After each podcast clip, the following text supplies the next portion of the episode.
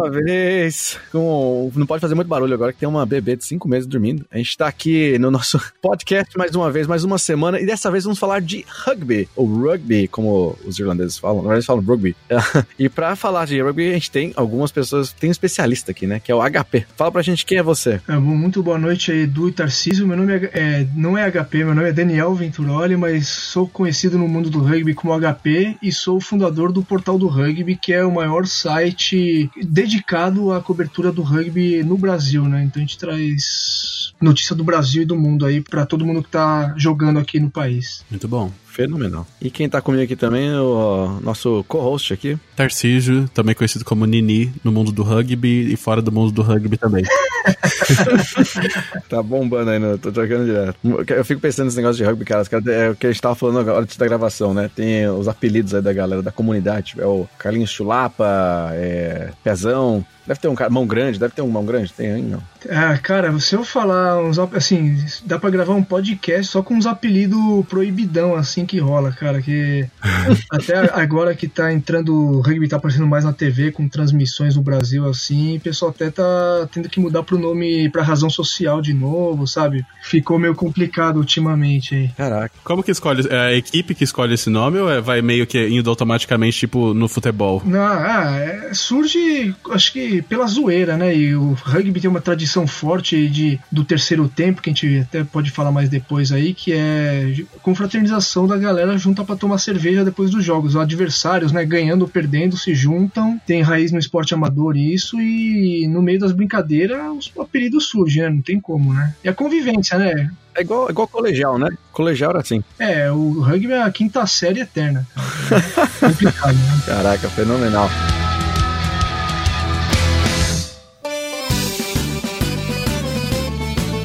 Fala galera, beleza? Antes de a gente começar o episódio de hoje, eu quero lembrar vocês, quem está no Brasil, que a gente vai fazer o nosso workshop E-Dublin Pro. O E-Dublin Pro é um workshop para quem está procurando carreira no exterior, quem quer sair do Brasil e quer tentar essa vida de trabalho aqui no exterior, ver como é que é isso. Esse workshop é um workshop presencial que eu e a Mar faremos, então a gente selecionou cinco cidades do Brasil para fazer. E aí, antes que vocês perguntem por que não minha cidade, vocês têm que ficar, pô, comemora com a gente. A gente vai comemorar em cinco cidades novas, cidades que a gente nunca foi antes. Então vai ser a nossa primeira vez nessas cidades e por isso isso, a gente conta com a participação de vocês. Vamos lá, no dia 14 de outubro a gente vai fazer no Rio de Janeiro, no dia 15 de outubro a gente vai fazer no espaço Cool to Work em Florianópolis, no dia 16 de outubro faremos no Hotel Lagueto Manhattan, lá em Porto Alegre, e a gente vai ficar também hospedado lá. Se você quiser ficar hospedado naquela, naquele hotel, você pode ficar hospedado com a gente também, dormir com a gente. No dia 17 de outubro faremos na Fansoft, em Belo Horizonte, e você pode ficar hospedado com a gente no Holiday Inn, lá de Belo Horizonte. Então a gente vai dormir lá, quem quiser dormir com a gente, vai lá com a gente. E no dia 18 de outubro faremos no Garagem 105 em Salvador, Salvador. E aí a gente vai ficar hospedado lá no Salvador Business and Flat. Então, se você quiser dormir com a gente também, você já sabe onde dormir. É isso, gente. A gente se vê então se você quiser acessar e comprar o seu ingresso. Se não tiver acabado dentro na sua cidade, é ew.com.br barra pro. Então, voltando aqui ao nosso programação normal.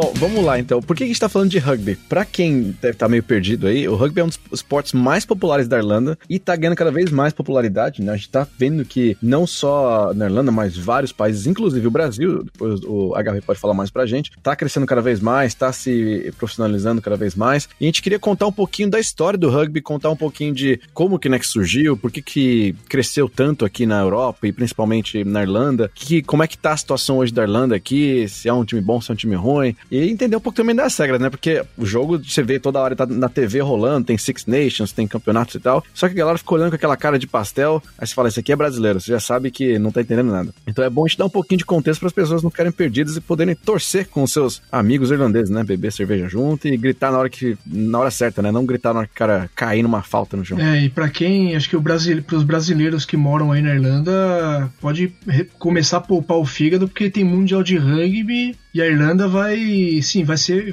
vai, entrar como favorita mais um ano aí, primeira do ranking mundial pela primeira vez na história. Então, olha aí, haja Guinness aí pra, pra galera. Haja Guinness. Puta, eu lembro, que foi, é, acho que foi ano passado que rolou, não sei qual era o campeonato, talvez era um da Guinness, ou que foi na Nova Zelândia, talvez era amistoso, não sei, eram alguns jogos menores. E aí os jogos, por conta do fuso horário, eram tipo 7 da manhã, 8 da manhã aqui da Irlanda, e a galera tava mamando como se não houvesse amanhã, sabe? Ah, é, Não faz mudou parte, nada pra é, não, cerveja, como eu falei, cerveja é parte da cultura do esporte, não tem impossível dissociar, É café da manhã básico. basicamente. É, tem, é, tem muito ferro, é bom, faz bem. Mas vamos lá, vamos entender um pouco do como surgiu o rugby. Como é que é um esporte que já é desde sempre, é um esporte velho? Como é que você sabe um pouco disso? Pode contar um pouco pra gente? Bom, vamos lá. O rugby, é, o nome oficial do rugby é rugby futebol, né? Então aí já, aí prim- já dá a primeira dica de, de onde que surgiu o esporte, né? Então se a gente voltar aí pro século XIX, o futebol, assim, o esporte não era codificado como é hoje, né? O futebol pode fazer é, só chutar a bola, tem que fazer o gol, vale tanto. Então cada cidade é, jogava o futebol, né? Jogava, tinha um esporte, praticava um esporte à sua maneira. Não tinha uma regra geral definida, né, pra cada. Ex- Exatamente, não existia uma cidade, é, uma regra definida porque as distâncias eram enormes, não tinha comunicação, certo? Cada pessoa, cada cidade você jogava de uma e você não sabia como seu cidade do lado jogava, certo? Então, e a dinâmica do esporte, não só é, é, de, do rugby, assim, ou do futebol, assim, de avançar o território de um lado até o outro, é dá, você- dá para você traçar as raízes até a época do Império Romano, enfim, aí no século XVI, XVII, essas práticas foram proibidas pelos governos porque isso envolvia os vilarejos inteiros, aí causava destruição, enfim. Aí no século XVIII, XIX já começou a ficar um pouco mais controlado, começar a delimitar espaços para a prática desse, é, esportiva, né? E o rugby, na verdade, é, surgiu assim. Ele foi criado o rugby mesmo, foi quando aconteceu a divisão, quando assim diversos es- é, núcleos tradicionais como Oxford, Cambridge, aí tem outras menores como Blackheath, enfim, se juntaram um dia num bar, óbvio, né, num pub, devem ter tomado várias e falaram, "Ô, vamos botar ordem nesse negócio aqui, né? Aí um pessoal falou, ah, eu quero que, eu não quero que se jogue com a mão, eu quero que só jogar com os pés. Aí um pessoal falou, não, não concordo, eu quero só jogar com os, com as mãos, eu quero jogar só com as mãos e com os pés também. Então, aí uma parte separou, deu origem ao futebol. Isso foi lá em 1845, né? Que foi essa, essa codificação que chama as regras de Cambridge, deram origem ao futebol. E as regras de rugby, que rugby é o nome da cidade onde se costumava jogar com as mãos, deu origem ao, ao rugby, ao esporte. Olha só. É, aí você vai lá em 1863 é fundada a, a Football Association, que hoje, até hoje, né, é chamada assim a, a Federação Inglesa de Futebol, né? Ela nem coloca o inglês no meio, é Football Association, e o Rugby Football foi criado lá em 1871, que é a Rugby Football Union, também dedicada só ao rugby. Olha só. É, ou seja, futebol e rugby tem uma ligação umbilical aí. E quem que jogava nessa época, assim, o, o rugby? Era, era mais o povão que jogava ou era mais elite? Como que funcionava isso? Nesse surgimento, nessa época do surgimento. essa o esporte sempre foi de origem foi uma origem mais elitista né porque um, é, convenhamos naquela época pobre tinha que trabalhar né era peão enfim é reservado às elites para prática esportiva e daí surge até uma grande mudança no rugby foi lá para 1895 teve um episódio chamado o Cisma, o Cisma do League, que aconteceu foi o seguinte, o rugby começou a crescer na- no norte da Inglaterra, que era onde tem as carvoarias, né, onde o maior proletariado, né, o blue collar que eles chamam, né, então o pessoal mais operário, as fábricas, enfim, começaram, eh, jogavam, gostavam de jogar rugby e tudo mais, só que eles tinham que trabalhar. E eles pô, eu tô jogando rugby aqui, tô ganhando pelo meu time e não recebo nada por isso. E aí, esse, como quem mandava era a elite, né? As elite, né? Ela mandava no, no esporte, falou, não, mas rugby é passatempo, não é pra você ganhar com isso. Você tem que trabalhar e, e se vira para jogar, né? Então, essa uma parte desse mais do que é, é bem no, focada no norte da Inglaterra, falou: "Não, então fica vocês com o rugby aí que eu vou fazer o meu rugby aqui". Aí foi formado o Rugby League. Por isso que tem essa distinção hoje, que é o Rugby Union, que é o que vai ter o mundial agora esse ano, que é o que é praticado no Brasil, inclusive, e o Rugby League que é começaram a fazer algumas mudanças no esporte ao longo dos anos e é jogado com 13 jogadores, inclusive. O Rugby Union é com 15, né? Essa acho que é a diferença mais notória hoje em dia. Olha. E seguiram por caminhos completamente distintos, assim. O Rugby League é, é mais forte na Austrália hoje em dia, no norte da Inglaterra só, e um pouco na Nova Zelândia, mas o Rugby Union é, é com certeza o maior deles. É como se fosse tipo uma FIFA e um outro órgão, o Super leigo, né? É, não, total. É, é, mas exatamente. Aí o Rugby League virou uma, um esporte à parte, né? Então. É o Pro Evolution Soccer. É, é tipo isso. É, é o International Superstar e o FIFA, né? Mais ou menos essa. Quem é da. tô entregando a idade aqui agora, mas. Porra, eu tô, eu tô, Mas uma coisa que você falou que é legal é que você falou sobre ser um jogo, é, um jogo pra, é, da elite, né? Eu lembro de uma frase que o irlandês me falou há muito tempo atrás e eu até tive que procurar como é que era a frase exata, que é Rugby is a thug's game played by gentlemen and football is a gentleman's game played by thugs. Que significa, o rugby é um jogo de durões, mas jogado por gentlemen, né? Por cavaleiros. cavaleiros. E o futebol é um jogo de cavaleiros jogado por, por thugs, né? Então é um jogo mais simprão, que você joga de uma forma muito mais honesta, assim, com menos trombada e tal. Sim. O rugby é um jogo mais duro, mais pesado, mais jogado por pessoas extremamente mais cavaleiras, né? Tanto que a gente percebe isso até em. É, eu fico surpreso, e depois a gente pode falar um pouco mais de como eles respeitam o juiz. É um outro nível de respeito. Sim, não, é. Então, só é, finalizando essa questão do League, o League falou: não, ser um esporte profissional desde sempre, então começou essa profissionalização, e o Rugby Union ficou amador por definição. Falou: esse, quem quer jogar Rugby Union não pode receber, e quem, era, quem recebia por fora essas coisas era banido do esporte, entendeu? É, como essa, essa questão dos clubes sociais, então, essa, o respeito né, aos jogadores, a, ao árbitro, sempre foi algo muito presente no esporte. Na torcida também, você não, nunca vai ver uma briga de torcida no Rugby Union, assim, é, nem, por exemplo, é, xingamento é difícil também, enfim, é, é outro planeta. Se você vai no SPAC aqui em São Paulo, é até curioso que eles têm um jogo, tem um campo de rugby do lado de futebol, e vira e mexe, o pau come no futebol e do rugby lá tá os caras se batendo no jogo, mas todo mundo se respeitando, sabe? É, é engraçado isso até. Eu queria até entender, porque você falou agora dessa coisa de se bater e tal, é, desculpa te cortar. Não, tranquilo. Mas é, esse respeito, ele, e talvez a gente possa depois a, a falar um pouco mais, ele se manteve com a, porque isso a gente tá falando de, né, século passado, e parece que até hoje ele se mantém. É uma coisa que é por conta da tradição, a gente consegue mesmo transferindo esse esporte para outros países, né, o Brasil, o Brasil não tem tradição de, de ser cavaleiro nem nada, né, e, e se mantém o cavaleirismo no esporte, né? Tem algum motivo de se manter? É, eu acho que essa tradição amadora, né, é, o rugby, pra você ter ideia, o rugby ele foi é, obrigatoriamente amador até o 1995. Imagina, o futebol nosso é profissional desde o final do século XIX, né? Aqui, estou é, faltando na aula de números romanos. desde o final do século XIX, o rugby league também, e o rugby manteve amador desde então, pra, com, porque o principal motivo disso é falou: se a gente profissionalizar, a gente vai perder os valores do esporte, que é o respeito, a solidariedade, a disciplina, enfim, né? Todas essas questões que eram caras ao pessoal dos clubes sociais, e eu acho que por isso também se manteve do, é, onde ele foi disseminado nas outras partes do mundo, né? Legal. Obviamente, você vai aqui no Brasil, que a cultura do futebol é, é você nasce com ela, né? Então, obviamente, você vê é, as coisas pouco ortodoxas aqui, vai, vamos dizer, vamos chamar assim, né? Você vê pessoal mais agressivo com o juiz, enfim, xingando, mas a rigor é, o esporte ele é, é um outro nível de disciplina mesmo e isso passa pelo respeito aos árbitros. Você vai ver, é bem comum você ver fotos comparando, você tem um árbitro de um metro e meio dando, Sim. disciplinando um jogador de dois metros e o cara de dois metros ouvindo de cabeça baixa, sabe? Pedindo desculpa, entendeu?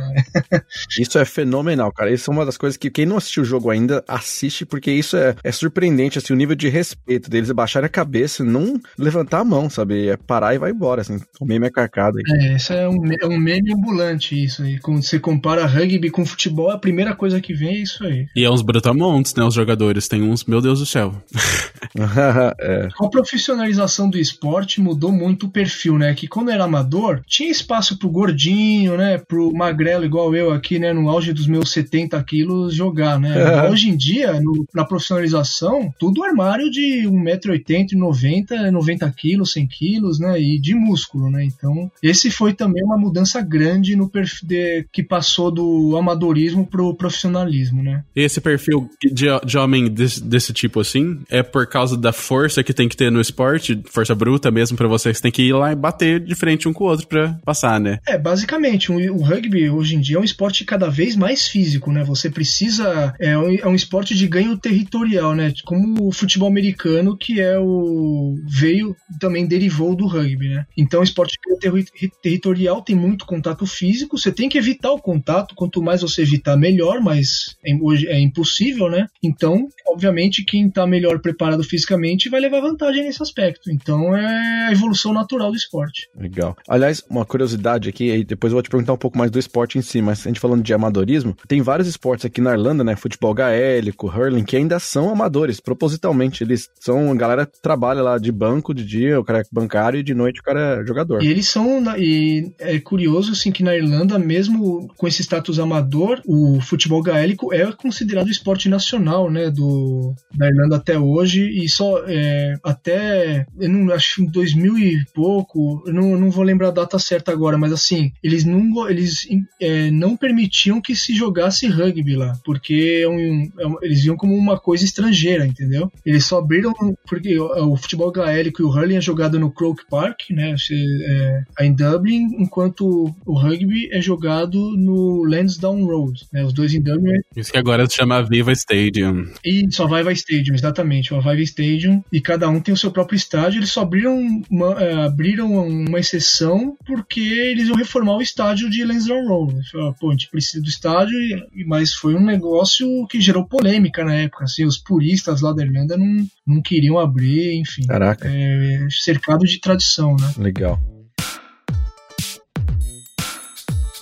Vamos entender um pouco então do jogo em si, porque a gente falou agora um pouco da história, entendi um pouquinho como é que até a Irlanda né, passou a ganhar um pouco de relevância, depois a gente até pode chegar no que a Irlanda é hoje, mas o jogo em si, porque você falou um pouco do futebol americano, que é uma variação, a gente teve até um Nerdcast recente que fala sobre futebol americano, que é muito estratégico e tal, e você tem um time de defesa, um time... Sim, é uma, é uma variação, vamos, vamos pro, desculpa cortar, mas vamos aproveitar e é uma variação sem graça do rugby, né? Vamos só colocar, colocar o,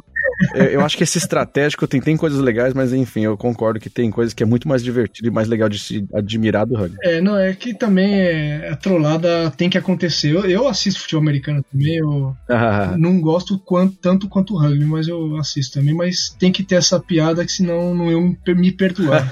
muito bom. E o que eles comentam, né, ele fala justamente de, de ser estratégico, você ter uma, uma dependência muito forte em cima do quarterback, de pensar nas estratégias e definir jogadas junto com o técnico. E tem time de defesa, de, time de, time de ataque. É muito mais é, elaborado nesse, nesse meio, né? No rugby, até onde eu sei, você tem o mesmo time que entrou, é o fica até quebrar o braço e ter que tirar do campo. E os caras fazem né, de tudo. Eles, assim, claro que tem funções, o cara que joga na defesa, o cara que é mais de corrida, o que chutador. Mas como é que é, a, a modos gerais, quantos jogadores jogam? Tem quais são as principais posições? Como é que é o esquema onde? Como é que é o jogo? É, nesse aspecto, acho que o rugby se aproxima muito mais do futebol, né? São 15 jogadores jogadores em campo. Você pode fazer alterações, substituições durante a partida. São sete substituições, sendo três obrigatórias na primeira linha. E o que, que é a primeira linha é, é uma subdivisão é, dos forwards, né? A gente pode dividir o time basicamente em forwards, né? Ou avançados, que a gente chama no Brasil, ou backs, que, que são os jogadores da linha, que são, como a gente costuma falar, que são os gordos e os magros, né? Os gordos jogam, que é, fazem, participam das disputas de bola em penalidades, por exemplo, o Scrum, né? Que acho que é a formação mais emblemática do rugby, né? Que ficam oito caras de cada lado, uma bola introduzida no meio e eles ficam se empurrando para ver quem ganha a bola. Então esses são os forwards, que também fazem a cobrança de lateral, que a gente chama de line out, enquanto a linha faz a responsável mais pelo jogo aberto. Então o jogo tem mais velocidade, tem mais espaço para você criar, então geralmente são jogadores menores e mais rápidos. Essas são as duas principais divisões dentro do campo. Aí, óbvio, os três primeiras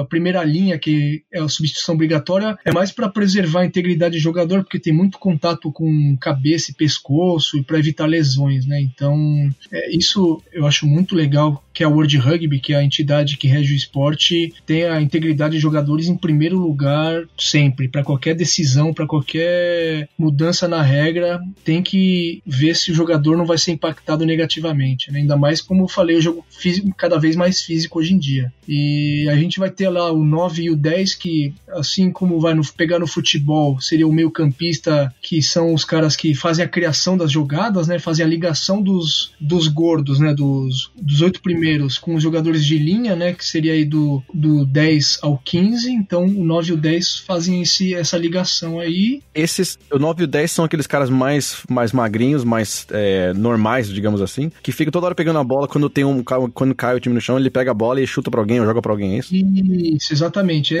geralmente esse é o 9, o Scrum Half, né? E o Fly Half, que é o abertura, que é o camisa 10, ele é o responsável por criar as jogadas. Então, ele comanda todo o resto da linha. O 11 é o 15, o é o 10 que vai falar, ó, agora a gente vai fazer isso aqui. É um jogador, seria vai, o quarterback, né? Assim, seria o, o, cara, o jogador ali mais cerebral da equipe, por assim dizer, né? Uhum, uhum. E o 9 faz essa ligação aí que está sempre alimentando a bola pro abertura, né? O Fly Half a gente chama de abertura aqui no Brasil, o Scrum Half a gente chama de Scrum Half aqui no Brasil também, ou só Half. Uma forma boa de identificar eles em campo também, não só pelos números, é ver que eles saem limpinho no final da partida, né?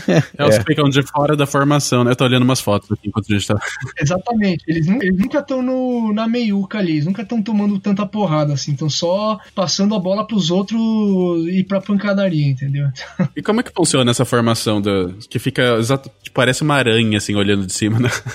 E eles ficam fazendo força um contra o outro? É, exatamente isso. Um Scrum, ele acontece quando é, uma, acontece uma infração menor, né? Uma infração é, leve. Então, se por exemplo você derruba a bola para frente, que é proibido no rugby, então o seu você, o seu o time adversário vai ter direito a um scrum. Então, são os oito jogadores que eh, fazem essa formação. Você pode ver que eles ficam abraçados, né? Dá para ver acho que nessa câmera aérea e o jogador adversário coloca, introduz a bola no meio e aí é um duelo de força. Então, se você vê ali uma câmera mais de baixo, você vê que eles estão tem que puxar a bola para trás. Você não pode chutar a bola para frente. Você tem que puxar a bola para o seu lado. Hum. Essa é uma das. Eu ia perguntar isso. coisas mais bonitas, assim, do esporte, assim. De... Porque eu achava que o Scrum você tem que empurrar os caras até cair, mas você não pode nem cair, né? Tem que ficar formado o Scrum e você tem que ir empurrando a bola sem desformar o Scrum, né? É, na verdade, assim, se você, por exemplo, o meu Scrum acaba empurrando demais o outro e o, e o outro não se aguenta, o outro cai, eu acabo ganhando uma penalidade, porque ele tem que aguentar, ele tem que aguentar de pé, ele não pode cair, né? Ah. Então, mas assim, a disputa tem que ser feita feita de pé, com o jogador e todos os jogadores de pé. Tá. Se, por exemplo, o meu adversário consegue rodar o meu scrum, aí o meu adversário ganhou a posse de bola. Ah, entendeu? Entendi. Ou se, obviamente, se ele passa a bola, se ele consegue pegar, chutando a bola para trás, que a gente fala hookeando, né? Que é o termo, que é o número 2, é o hooker, inclusive, né? Que é, em português é um termo horrível que chama talonador. Nossa. Mas, é, se usa em Portugal, no Brasil se usa hooker mesmo. Mas aí ele também vai ganhar a posse de bola. Legal. Entendi. Vou deixar um link aqui no, no episódio depois para quem quiser ver a imagem do Scrum para entender melhor. Deixa assim, e assim, é, acho que do lineout também, e um ponto interessante, não sei se vocês repararam, mas a diferença, é uma falta, né? Então, mas ao contrário do futebol, que você tem a cobrança de falta a seu favor, no Scrum e no lineout você está colocando a bola em disputa, então você está dando a chance do adversário recuperar a bola, né? Eu acho que isso é muito curioso, eu acho muito, um aspecto muito legal do rugby isso. Sim, e eu ia te perguntar disso, porque você falou que o Scrum é quando é uma falta mais leve. Uhum. O que, que é uma falta leve e o que, que é uma falta não leve? É, uma falta leve, assim, como eu falei, por exemplo, você derrubou a bola para frente, você fez uma obstrução, né? Um jogador tentou te derrubar e você obstruiu a passagem, fez um corta-luz, isso é uma falta leve, enfim. É, agora, uma falta grave, aí vai, se você dá um tackle no pescoço, por exemplo, né? O tackle é permitido do peito para baixo. Então, se você faz, é, dá um tackle no pescoço, se você entra em contato com o olho do atleta, né, adversário, também é, é uma penalidade. É, se você dificulta o adversário de recuperar a bola num huck, por exemplo, né, que acho que é a formação mais comum do jogo em andamento, que é o tradicional montinho, né, ah. que a gente a gente vê muito no rugby que junta pelo menos dois jogadores do time defensor e um do ofensor. Então é, é um huck. Se você está é, tá dificultando o adversário, uma vez que você está no chão, você não deixa o adversário pegar essa bola, isso é uma infração grave porque você está impedindo o jogo de ter continuidade a dinâmica do jogo é toda voltada para fazer o jogo seguir, fluir, né? Ao contrário do futebol americano que para o tempo inteiro. Uhum, então, sim. qualquer coisa que impede o jogo de ter essa fluidez é, uma, é um penal. Mas deixa eu entender se, porque esse huck aí, para mim, é curioso. Porque eu vejo assim, você falou, né? Eles caem no chão, o cara sai correndo com a bola e derrubam ele, ele cai no chão. Assim que ele cai no chão, ele tenta pôr a bola para trás do corpo dele, né? Não para frente. Exatamente. Para alguém do time dele chegar. Só que assim, daria para geralmente vem um ou dois jogadores do time dele proteger né, fazer uma barreira humana aí contra pessoas que estão vindo, mas dá a impressão de que eles facilmente conseguiriam derrubar esses dois caras, só que eles não podem encostar naquele momento nos caras, é, é isso? não, você pode. Ou na bola, digamos assim. É, não, na verdade sim, você pode. É, eu, no Huck, a bola está em disputa também, né? Só que, como você falou, toda vez que um jogador vai ao chão, você tem que disponibilizar ela para ser jogada. Só que o, o, jogador adversário ele tem que passar por cima do jogador que está no chão. Ele não pode passar pelo lado, por exemplo, que no, pelo lado é fácil, né? Se vocês veem que tem espaço no jogo, né? É, é, ele tem que passar por cima. E, e, como geralmente tem um jogador ali ou dois fazendo aquela cobertura, às vezes fica difícil, não vale a pena você gastar um esforço, é melhor você proteger a, a sua linha de defesa e esperar o próximo lance do que roubar essa bola. Mas acontece sim, o contra, que a gente chama de contra-huck, né? O huck e o contra-huck. É mais comum o que a gente chama de pescar a bola, né? Quando você derruba o adversário, você já se coloca em situação para pegar ela para você de volta logo antes de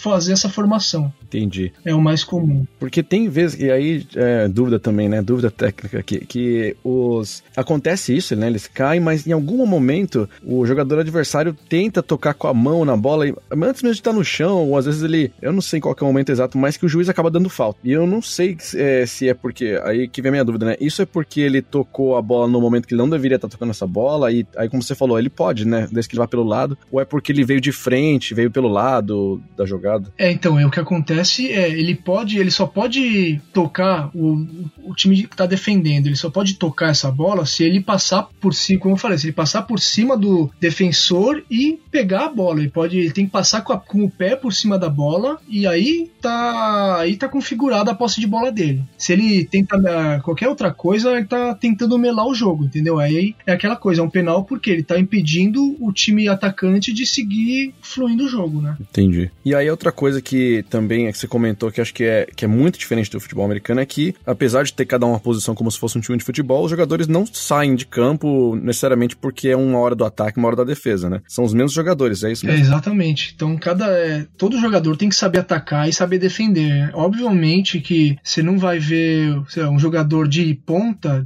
é, dificilmente vai levar melhor sobre um jogador de. Se acontecer no jogo, e acontece porque os jogadores mudam de posição o tempo inteiro durante a partida, né? Mas dificilmente, assim, certamente ele vai levar pior contra um jogador pesado, né? Um jogador, um forward, né? Sim. É, a gente, te vê nos amistosos, às vezes, uns caras levando uns atropelos assim, que parece que passou um caminhão, sabe? O, uhum. É tipo o Charlie Brown tentando chutar a bola futebol americano, assim, o cara rodopia, cai para trás e segue o jogo, né?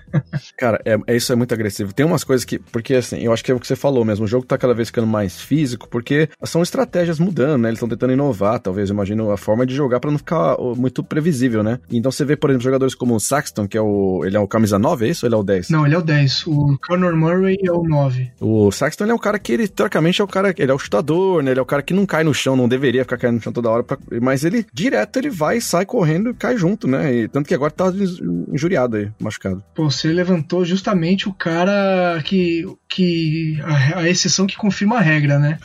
Porque o, o Johnny Sexton, ele é uma abertura meio porra louca, assim. Ele, ele vai pras cabeças em toda jogada e é o que você falou. Ele vive lesionado e é uma das grandes preocupações pra Irlanda na Copa, assim, porque o Conor Murray e essa dupla, Conor Murray e Jonathan Sexton, eles são tidos como a melhor dupla de 9 e 10 do mundo. Uma das duas, três melhores do mundo. E assim, só que se um dos dois se lesionar, os reservas não são tão bons, né? Saquei. E o Johnny Sexton é um jogador incrível, assim. Primeiro que parece que ele tem 20 anos, né? Só que eu descobri outro dia que ele tem, ele tem 37 anos já, eu acho. Caraca, velho. O cara não tem um pelo de barba na cara. Ele tem, é responsável por os momentos memoráveis, assim. Ele, um, ele deu um drop goal, que é um chute quando você faz a bola quicar e chuta, né, pra, na direção do H de mais de 50 metros para ganhar da França na França no ano passado, assim. É, é um jogador fora de série, assim. Caraca, animal. E por falar em Saxton, a, a, a Irlanda tem jogadores muito, muito marcantes, né? O, o Saxton que tá hoje em, alta, né? Pra quem chegou hoje, quem, quem tá nos próximos, sei lá, últimos 5, 6 anos, ouve falar muito dele, claro que ele joga mais tempo, mas quem não conhece muito do jogo, vê muito a cara dele reconhece. Eu lembro de pouco tempo de, que eu tinha chego aqui na Irlanda, do Brian uh, Discrow, é isso que você fala, né? Que era um... Brian O'Driscoll. Isso. Esse cara, ele era uma legenda, uma, uma legenda, né? Era, tô falando tradução literal. Uma lenda, porque o cara, eu lembro de quando acabou, ele fez a despedida dele aqui, porra, o estádio fechou pro cara, assim, sabe? O cara, fenômeno. Pelé, Pelé daqui, né? É, não,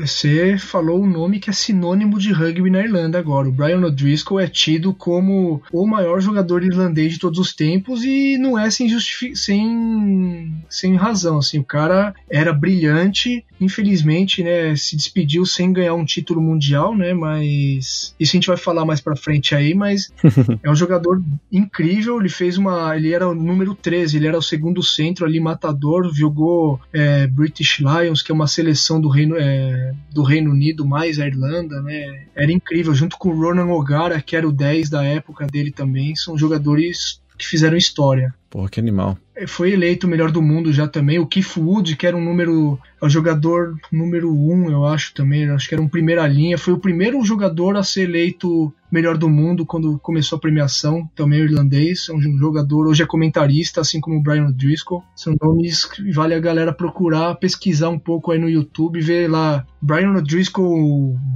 Greatest Hits, Greatest Moments, assim que você vai entender um pouquinho o porquê. Animal. E, aliás, uma coisa curiosa, assim, pro pessoal que vai tá vendo essas imagens, acho que o Brian, ele tem a cara de irlandês, né? Você olha pra cara e fala, esse cara é irlandês. Mas você olha pra cara do Sexton, você olha pra cara do uh, Murray, eles não têm cara de irlandês, né? Tem umas caras de brasileiro, inclusive. tem, é, eles não têm nem o nome, né? Porque isso é um negócio que eu sempre achei curioso, que muitas vezes você vê a origem do jogador pela, pelo sobrenome, né? Então, O'Driscoll, O'Gara, você bate o olho e vê que o cara é irlandês, né? Agora, Sexton não dá para entregar muito. Você vê na Irlanda tem Fitzgerald, Wood, O'Callaghan ou qualquer coisa, você sabe que ele é irlandês, né? É verdade. Gales, você vê que o cara chama. Metade do time chama ou Williams, ou Jones, ou. É qualquer outra coisa, assim. É, é tipo, coração é bem valente. Fácil assim. de reconhecer. É, exatamente. É. é bem isso mesmo. Eu até fui olhando no Google aqui o Sexton pra ver a cara dele. Tem cara de inglês. É, tem cara de inglês mesmo. Mas sabe por quê? É, isso é uma coisa que eu, eu, assim, eu ainda tô desvendando. Foi um pouco de irlandeses contaram, algumas curiosidades que surgiram e coisas que eu aprendi muito tempo atrás, então não sei o quão é verídico quanto é só lenda, né? Mas o, muito do, do sul da Irlanda, o, o, a parte de Cork, a parte de, das fazendas ali no meio do mato, ali, não Dublin, eram muito colonizados pelos espanhóis no começo e portugueses também. Então, muito das famílias lá tem essa, essa semelhança, né? Essa, assembla um pouco com, com o português, com o espanhol. Por isso que eles têm cabelo preto, olhos pretos, a pele até às vezes bronzeada, sabe? Mesmo morando na Irlanda, por conta da, da própria, desse mix que teve antigamente. Pô, legal. É, e aí acaba que fica curioso, né? Porque você vê esses caras, geralmente, quem toca música irlandesa, quem é um jogador de um, de um esporte muito clássico, né? Tipo um rugby, um, um Gaelic, uh, futebol, o hurling, eles são uns caras meio clássicos, né? Eles são dos, das. tem as, as origens deles. Então, talvez por isso tenha essa, essa, essa semelhança aí. Mas, é, de novo, né? É, é mais porque é muito. A pessoa vai olhar e fala, pô, o cara não parece finlandês. É, mas você abre a boca, você vê o sotaque de longe também. E você fala, ah, é daí, né? Não dá pra esconder. É verdade, é verdade. Mas beleza, então a gente falou aqui de entender um pouquinho da história, entender um pouco das regras. Eu acho que assistindo o jogo vai ser mais fácil, né? A pessoa entender e começar. Vai ser difícil no começo, porque assim como qualquer esporte, tem muita coisa que é a variação. Às vezes, dependendo de como um time joga, eles têm que tentar desafiar aí eh, o limite da regra para poder surpreender o adversário. Então não é tão fácil num bom jogo você identificar tudo, porque eles estão tentando sempre, né, pegar assim o limite do, do jogador, né? Sim. Mas é, dá para entender um pouco mais, né? Tem alguma coisa mais de regra que você acha importante saber? Não, eu acho que para quem tá começando agora, e aí, pô, de novo, vai ter o Mundial de Rugby, que é. Acho que não dá para escolher uma escola melhor para começar a aprender rugby, porque só vai ter é, jogo de alto nível e, assim, a gente sabe, falou das formações principais, aí, que é o Scrum, Lineout e os Hucks, né? Aí acho que a pontuação, que é um try, né, vale 5 pontos, uma conversão vale 2 pontos, um penal vale 3 pontos e um drop goal vale 3 pontos também. Eu acho que com, com essas informações que a gente já passou e os pontos, já, já dá para tomar cerveja e falar com o irlandês aí. Joga, fala que o fala que o Brian Rodgers que é o melhor de todos os tempos, o cara fala, pô, esse cara sabe tudo de rugby. o cara que paga a cerveja, né? Paga a rodada. Já paga a cerveja, exatamente. Já vai se enturmar. Boa. Eu tenho, aliás, uma pergunta, porque essa pergunta é fundamental. Quando começa o jogo, eles começam dando uma bicuda lá pra frente, né? Esse é o drop goal que eu falei, né? Ah. É um chute de saída. Você vê que ele deixa a bola quicar e chuta pro alto, né? Isso, isso mesmo. Aí eu tenho que passar aquela linha pontilhada de 10 metros. É. Aí ela passando os 10 metros tá em jogo. Se ela não passa, é, falta, é um scrum pro time adversário. De, de cara já, impressão de cara, é. do chutador. É, exatamente. E, e, uma outra dúvida que eu vejo que às vezes acontece, eu às vezes falo, eu entendo que é porque eles querem ter um alívio aí é, próprio físico, né? Porque estão muito corrido o jogo, não tá parando, que às vezes pegar a bola e dar uma bica pra lateral. É, isso vai muito de estratégia, na verdade, se você por exemplo, se você tá acuado na sua defesa, às vezes chutar para lateral, dar um lateral para o adversário, você pode acabar é, fazer o famoso afasta a zaga do futebol, né? Aí você recompõe a sua defesa, dá para você respirar um pouco e reorganizar a sua defesa, por exemplo, né? Sim. É que eu vejo às vezes, aí de novo, né? Pode ser o que a gente tá falando aqui do, no futebol, no rugby irlandês, eles estão lá puxando o limite, mas às vezes, às vezes eu vejo que eles estão atacando, eles estão com a bola, mas eles decidem, tom, eu não sei em que momento eles têm uma decisão de jogar a bola para fora, pra lateral. Se é para ganhar o lateral, se é porque é vantajoso de alguma forma. É, se eles têm um, se você tem um penal, quando o juiz assinar um penal, você pode chutar a bola para fora, que é o lateral continua sendo seu. Se quando o jogo tá rolando e você chuta lá para fora, o lateral é do adversário. Geralmente você chuta para lateral quando você tem um penal a seu favor, porque é a forma mais fácil de ganhar terreno, né? Ah. Você pode sair jogando, mas aí é, o adversário tem que ficar 5 metros de distância, aí você sai jogando e o adversário já vai subir para te parar, ou você dá um chute de 40 metros para frente e você vai jogar 40 metros para frente, né? Faz sentido. Então é mais, é mais faz, faz sentido, né? Legal. E outra coisa que é também legal de falar que é icônico é o lateral, né? Porque, pô, os caras um sobe em cima do outro pra pegar a bola. Não é um lateral igual do, você vê o cara dominando no peito. É lateral, lateral, né? É, não, é muito louco. Isso foi proibido durante um tempo, acho que na década de 70, se eu não me engano, mas depois voltou. É, como eu falei, é uma das formações mais clássicas do rugby. Tem até uma estátua em, em Twickenham, que é no estádio da, onde joga a seleção inglesa, tem um estádio com um line-out na frente, assim. Puta, que legal. Uma estátua de bronze aí, quem, quem for conhecer ali pode ver que é ficar aquela disputa pelo alto, né? Sim. Mas é a mesma coisa, fica um corredor de um metro entre as equipes e a bola tem que ser jogada no meio. Aí quem pega dá sequência na partida. É animal. E, aliás, tem uma foto de um anúncio da Guinness, eu acho que é, que é bem essa foto, assim, dos jogadores, sabe, um levantando o outro, lá na puta que pariu, dois metros de altura, uns caras gigantes esticando o braço. É bem bonito de ver. É uma cena bem legal. É, você pensa aí o Devin Toner, que era o jogador mais alto da Irlanda, tinha dois metros e sete, se eu não me engano, ele foi cortado, ele nem vai pro Mundial agora, mas tinha o Paul O'Connell também, ó, quem dica aí, esse, é, esse não é um nome tão estrelado, mas para quem quiser falar com irland... puxar assunto com o irlandês aí, fala, meu, Paul O'Connell jogava muito, esse é o cara também. Olha então, só. Ia buscava a bola lá no alto. Tá aí um assunto para chavecar com, com os meninos e meninas aqui, ó, quem quiser. Também, pra chegar no crush, né, chega no crush mandando o Paul Chega no é. Scrum e...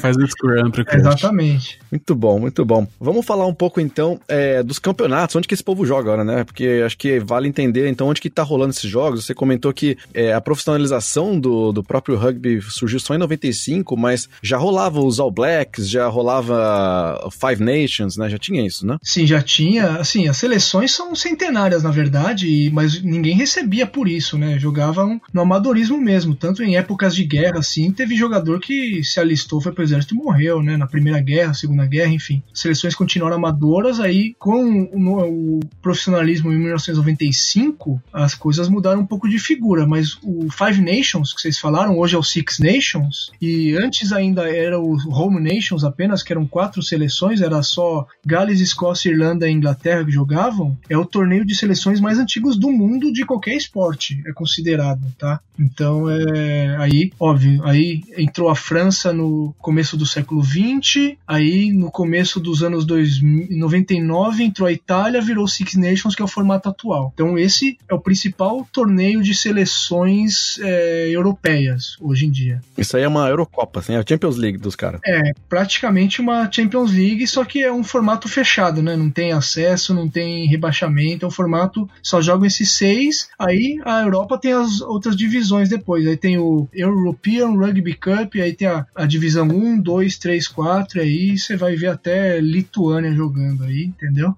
Uhum. Enquanto isso, o hemisfério sul faz o, é, joga a, o torneio principal deles é o Rugby Championship, que antigamente chamava Three Nations, que era a disputa entre África do Sul, Austrália e Nova Zelândia, né? Os três grandes potências do rugby, justamente por conta da influência inglesa, né? Assim como a Inglaterra levou o esporte para o mundo inteiro e recentemente a Argentina entrou nesse grupo, porque a Argentina também é um dos melhores times do mundo e virou o Rugby Championship com essas quatro seleções. Quem diria, hein? Quem diria? Pois é, ah, não, no, no rugby não tem essa rivalidade Brasil e Argentina. É todo Brasil, muitos brasileiros torcem para Argentina porque é uma referência pra gente aqui, né? Uhum. Que legal. Aliás, uma coisa curiosa, que a gente tá, você falou do cenário é, até de. Jogavam época de guerra e tudo, né? E tem uma. Em, em 54, 1954, teve um jogo que ia ser na, em Belfast, né? Então, nessa época, em 54, a Irlanda tava recém-independente do Reino Unido, né? Da, da, Inglaterra, e tava ainda. A ira ainda pegava, né? Ainda tinha essa guerra civil, ainda tinha muita, muitas questões aí, e muito. muito como é que fala? Você ainda tava muito triste com, com,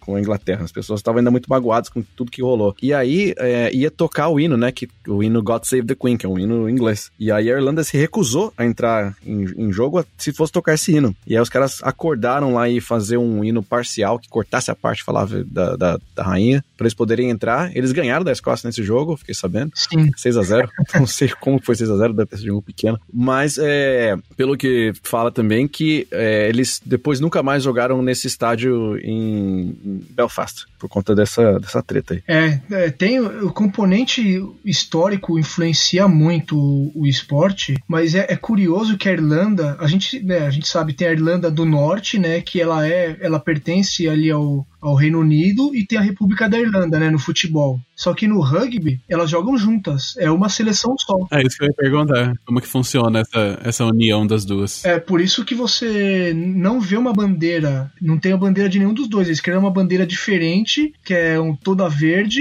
com o símbolo das quatro províncias, que são da Irlanda do Norte e da Irlanda do e da República da Irlanda, que é, é Munster, Ulster, Leinster e Connacht. Então, é, vocês com o sotaque irlandês aí vão se pronunciar melhor que eu agora, né? Mas eles jogam sobre outra bandeira e criaram um hino próprio para eles também. Olha só. O hino do rugby? É, é o chama Shoulder to Shoulder, não chama Shoulder to Shoulder, chama Ireland Call, mas é o trecho mais emblemático eles falam ombro a ombro, nós responderemos ao chamado da Irlanda, né? Que animal.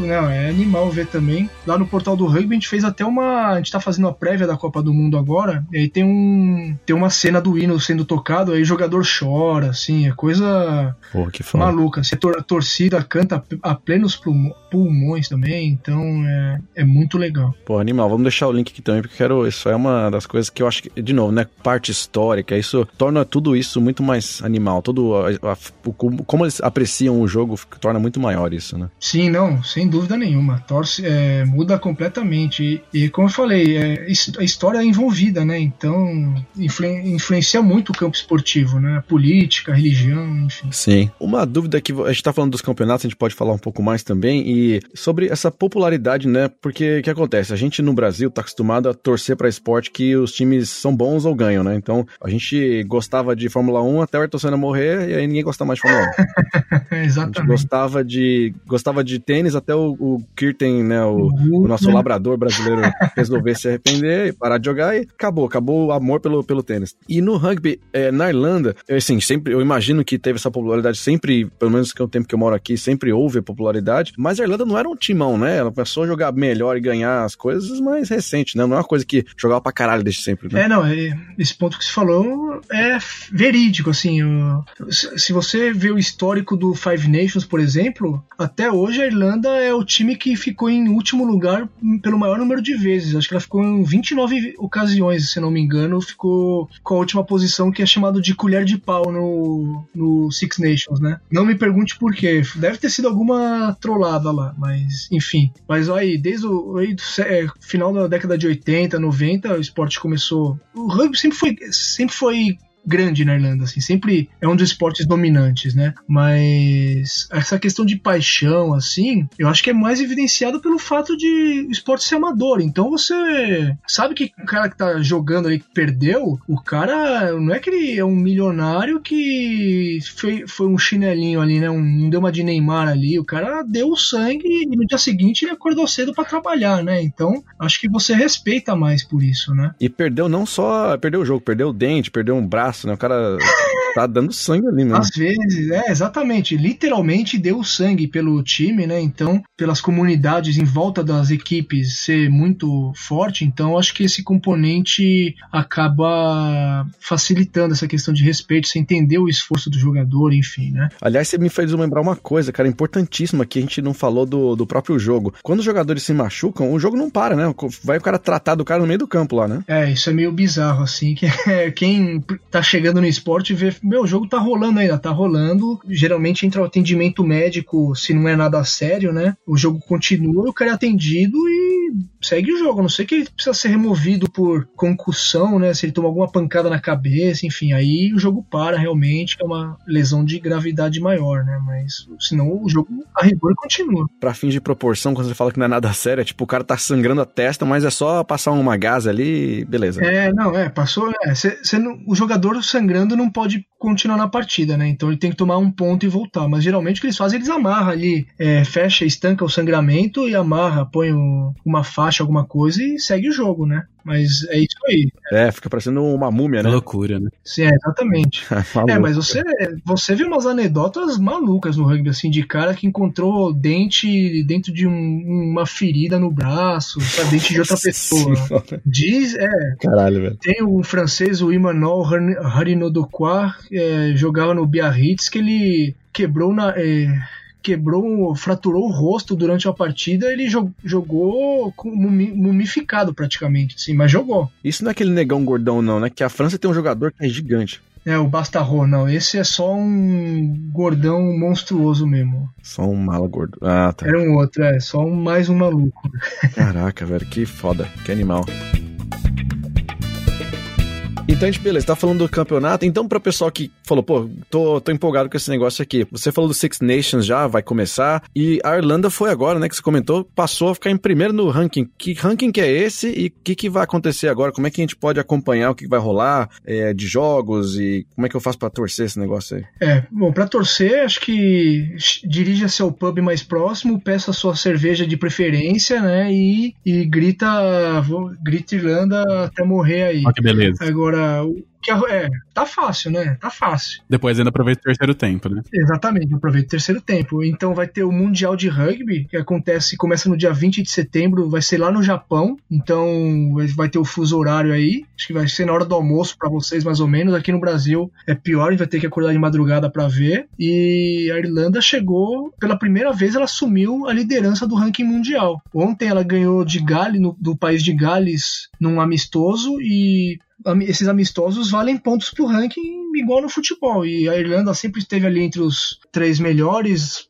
A Nova Zelândia é a grande, é o Brasil do rugby, assim, né, por assim dizer. Ela dominou o ranking por acho que por mais de oito anos seguidos. Aí ela perdeu, foi derrotada no, um mês atrás. Aí o Gales, país de Gales assumiu a liderança. Aí o país de Gales perdeu no, na semana seguinte. A Nova Zelândia reassumiu a liderança e agora a Irlanda, como ela venceu o país de Gales, aí é uma troca de pontos, acabou ganhando mais pontos e assumiu a liderança do ranking mundial. Então, assim, Irlanda sempre uma das favoritas pro, pro título da Copa do Mundo, né? Mas já deixo um joga uma água no chope aí que a Irlanda, apesar de toda essa história no esporte, esse bom momento, ela nunca passou das quartas de final, tá? Da Copa do Mundo de rugby. Caraca. É, isso é um motivo de chacota mundial, assim, todo mundo tira sarro, até a Escócia, né, que já chegou em semifinal e a Irlanda não. Caraca, mas como que sobe no ranking se não ter ganhado um negócio desse, que deve valer muito ponto, né? É, é que, é que o Mundial é cada quatro anos só, mas tem campeonato o ano inteiro, é,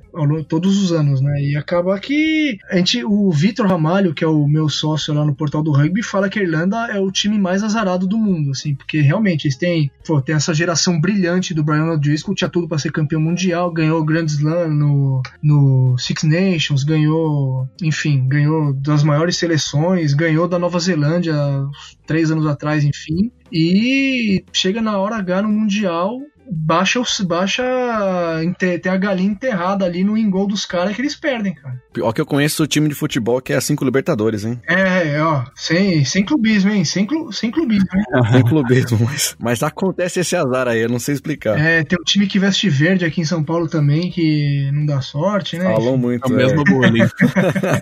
é, então, pois é, né? E esse ano a Irlanda, no chaveamento, ela vai pegar ou a Nova Zelândia ou a África do Sul nas quartas de final. Então, assim. Tá fudido. A chance é, vai ser difícil, mas tem chance, obviamente, tem chance de passar, mas o psicológico vai bater aí. Uhum. Mas ó, eu quero. A gente tá falando a Irlanda é o melhor time e tal. A gente fica admirado com essa coisa histórica dos caras, que é lindo, pô, batalharam, sangrando e tal. Mas não podemos de falar, deixar de falar da, do All Blacks, né? Que é, porra, o time que não é só um time muito foda, mas que é um time que você fica, caralho, velho. Você vê a raca ali rolando, é. você treme no chão junto com os caras, velho. Você dá, dá até uma tensão se entrar num jogo desse, cara. Por que, que esses caras não estão em primeiro lugar? Como assim? Os caras não são foda pra caralho. É, eles, eles ficaram em primeiro lugar mais de oito anos, né? Então, assim, é. Aconteceu, porque eles estão jogando menos amistosos também, enfim, tudo isso influencia, né? Uhum. Mas o All Blacks é o atual. Tri, ele é tricampeão mundial e foi a primeira seleção a ganhar dois mundiais seguidos, né? E, então ele vai defender o título dele agora. O All Blacks sempre é favorito. Saquei. Assim como não só os, os All Blacks, mas geralmente todas as ilhas dos, do Pacífico, né? Então, é, Fiji, Samoa e Tonga também, que jogam o Mundial, eles também têm as suas dessas aí. E quem for assistir jogo da Irlanda vai poder assistir é, no dia 12 de outubro, que é o último jogo da primeira fase, vai ver é, Irlanda e Samoa. Justamente, então, os irlandeses vão ter que assistir Samoa fazer a dança deles que chama Sivatal, agora, se não me engano. Cada um tem um nome. Ah. Mas é meio parecido tudo, apesar de. É, não, é. Não, cada um tem o seu ritual. Você vai ver, é bem. É bem dá para identificar bem, assim. Então, a Nova Zelândia é o Haka, na, em Fiji tem o Sibi, aí em Tonga tem o Sipital e em Samoa é o Sivatal. Se eu não me engano é isso, mas o pessoal vai poder ver. E na Irlanda que eles viram um copo de pint? É, é, na Inglaterra é vira o um copo de pint, na Escócia levanta a saia, né? O kilt, né? Dá uma mostradinha. É, exatamente. Pô, mas é, quem, não, quem nunca viu, procura a Haka em YouTube, que tem uma porrada de coisa aí. O Jason Momoa já fez a Haka também? Porque... Já, ele fez na estreia do Aquaman, eu acho, porque ele tem ascendência samoana, né? Então todo pessoal que tem essa ascendência polinésia aí tem como costume fazer essa dança. E você vai para Nova Zelândia, cada escola tem a sua raca também, é uma coisa que passa de família, enfim, é tem todo um simbolismo. Caraca, pô, imagina quão mais foda seria você lá na terceira série, uma criança, mochila com lancheira e fazendo a raca em vez de fazer o hino nacional. É, é mas é uma coisa parecida, assim, e você vê, é, vale procurar aí no YouTube, procura raca, é All Blacks e País de Gales, eu não lembro o ano agora, mas assim, foi um jogo amistoso no País de Gales, lá no Principality Stadium, que é o estádio principal em Cardiff, que geralmente, né, o, o protocolo exige que você, que os clubes respeitem a raca, né, ou seja, você assista, tem que assistir e respeitar o, a, o ritual do adversário. Então, eles fazem aquele sinal lá de que vai cortar teu pescoço fora e depois fica te encarando. E o país de Gales estava ali tudo locked, né? Tudo abraçado. Não parou, eles não se soltaram, né? Porque geralmente, depois que acaba a raca, vai cada um pro seu canto e começa o jogo. Uhum. E aí, Gales ali ficou todo mundo abraçado, encarando, né? Devolvendo a encarada ali. Ficou uma briga de encarada. Aí o árbitro falou, pessoal, vamos voltar aí, por favor, vamos jogar. E o pessoal não saía. Aí a torcida começou a gritar, porque lá o estádio estava fechado, então aí ficou assim é um, começa uma gritaria, o pessoal vibrar assim, o árbitro manda ele sair e fala, não, eles saem primeiro, né? Os, os All Blacks que virem as costas primeiro. Eu não vou virar as costas que eu tô na minha casa, né? Caraca, que animal. Aí ficou aquela puta tensão e no fim os All Blacks ganharam o jogo, mas, mas valeu. Né? Foi só uma pressão psicológica que não deu muito certo. É, tem uma, uma piadinha que os neozelandeses costumam contar é que rugby é um esporte de. é um jogo que dura 80 minutos e no final os All Blacks vencem, né? Então você vê o, o domínio dos caras, né? Caraca. Essa não é boa de contar. Essa não conta no pub aí que vocês vão apanhar, cara. É, né? É só no Brasil, só. Não vai dar certo. É, só no Brasil, né? Se contar na Nova Zelândia, eles vão dar risada também. Caraca. Aí sim, né?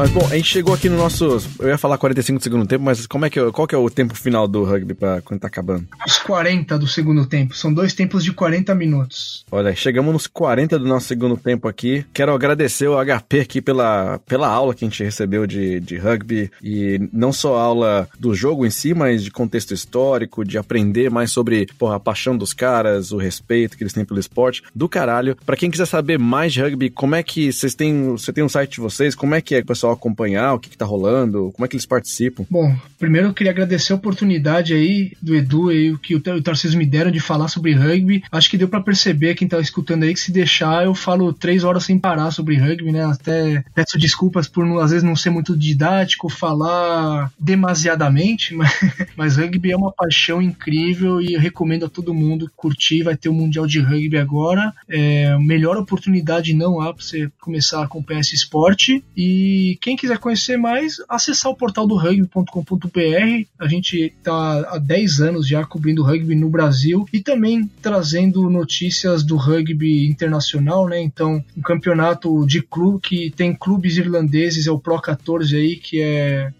tem clubes de, de províncias, né? Da, da Irlanda, do País de Gales, da Escócia, da Itália e da África do Sul, bizarramente pulando de paraquedas, mas tem, né? África do Sul aí também mas é um campeonato regional para você acompanhar depois que acabar a Copa do Mundo. Falei, puta, acabou a Copa do Mundo, gostei de rugby, o que, que eu vou fazer? Acessa, joga, vai assistir a Pro 14 e acompanhar nossas análises aí no estamos no Facebook, estamos no Instagram, enfim. Tamo, vamos pro Japão agora. Eu vou, meu, tem duas pessoas da minha equipe que já estão no Japão, eu vou pro Japão logo mais também, vou acompanhar de perto isso aí. E é isso, galera. Muito bem. Porra, que animal, cara. Você vai lá pro Japão, inveja, hein? Jogaço vai ser lá. Ficar acompanhando na na cara ali.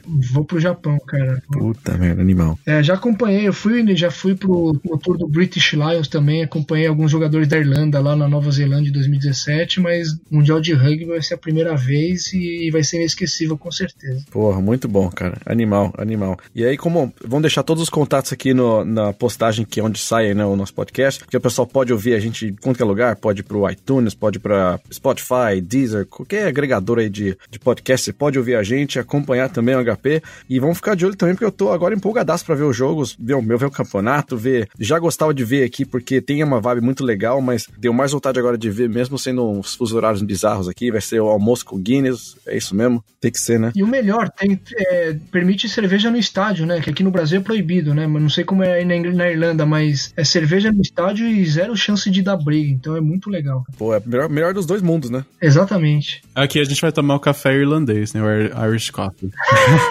de manhã.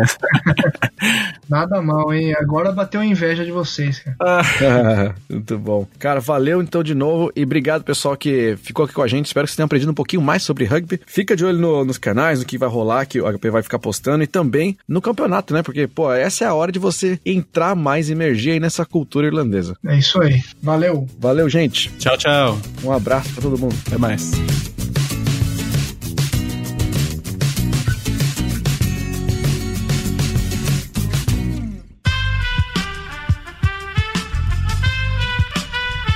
Este podcast foi editado por Aerolitos Edição Inteligente.